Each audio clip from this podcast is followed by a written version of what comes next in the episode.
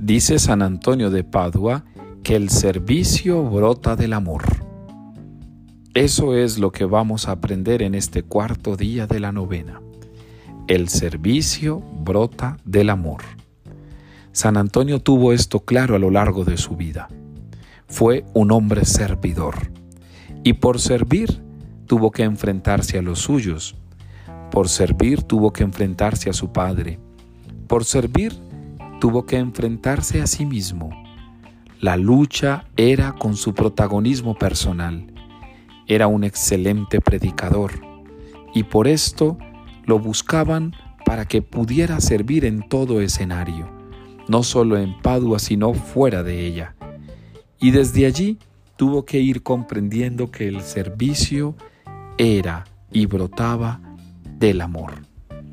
Dice San Antonio de Padua, todo servicio brota del amor fecundo, no del protagonismo ingenuo.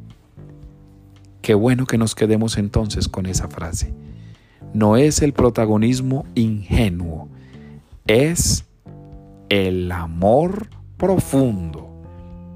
Si tu servicio brota del amor, entonces estás haciendo caso a Jesús, porque ya Jesús nos lo había dicho.